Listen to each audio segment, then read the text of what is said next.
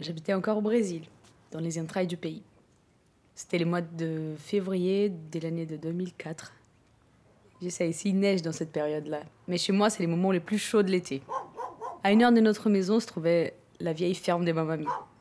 Le spot des vacances. Dans la ferme, il y avait plein d'animaux. Et moi, j'avais mon naine qui mon grand-père avait dressé pour moi. Au bout du deuxième jour, vers 6 heures du matin, je me réveille. Et au loin, je vois un truc bizarre. Je vois une vache. Une vache noire. Et je la reconnais. Bah, c'est Étoile. Une vache de la ferme.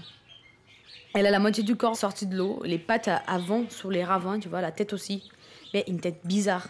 Vraiment, elle allait pas bien. Étoile, elle était enceinte. Elle avait passé la nuit probablement là-bas. Elle avait fait beaucoup d'efforts. Elle était au bord de la mort. Ça se voyait. Elle avait besoin de médicaments, mais là, la ville était trop loin. On a décidé de l'aider à mourir.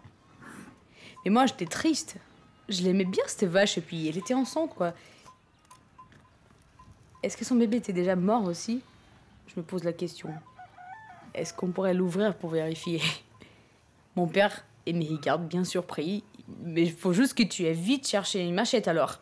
Du coup, sans réfléchir, moi je prends mon aîné et je me casse vite, le plus vite que je peux jusqu'à aller vers la ferme. Je prends la machette et ma maman qui m'écrit Tu vas où avec ça?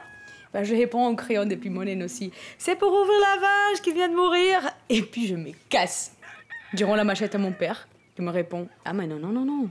C'est toi qui vas l'ouvrir. Je tape. Ça fait un bruit bizarre. Mes oreilles d'enfant n'étaient pas habituées, mais j'avais envie de sauver le bébé, donc j'ai continué à couper. Je lui ai coupé le ventre. Je l'ai ouvert. Elle était chaude, la vache. Les sangs, il coulait sur mes jambes et ça imbibait mes vêtements. J'enlève son estomac. Tout d'un coup, je vois la tête du bébé à travers la poche de sa maman. On le sort. Mon père, il le nettoie. Il galère un peu à se lever, mais, mais à la fin, il tient quand même debout, tu vois. Je le regarde super contente. Il n'était pas mort. Je l'ai sauvé. Mais il y avait un truc quand même, j'avais toujours envie de toucher sa mère. J'ai remis ma main dedans.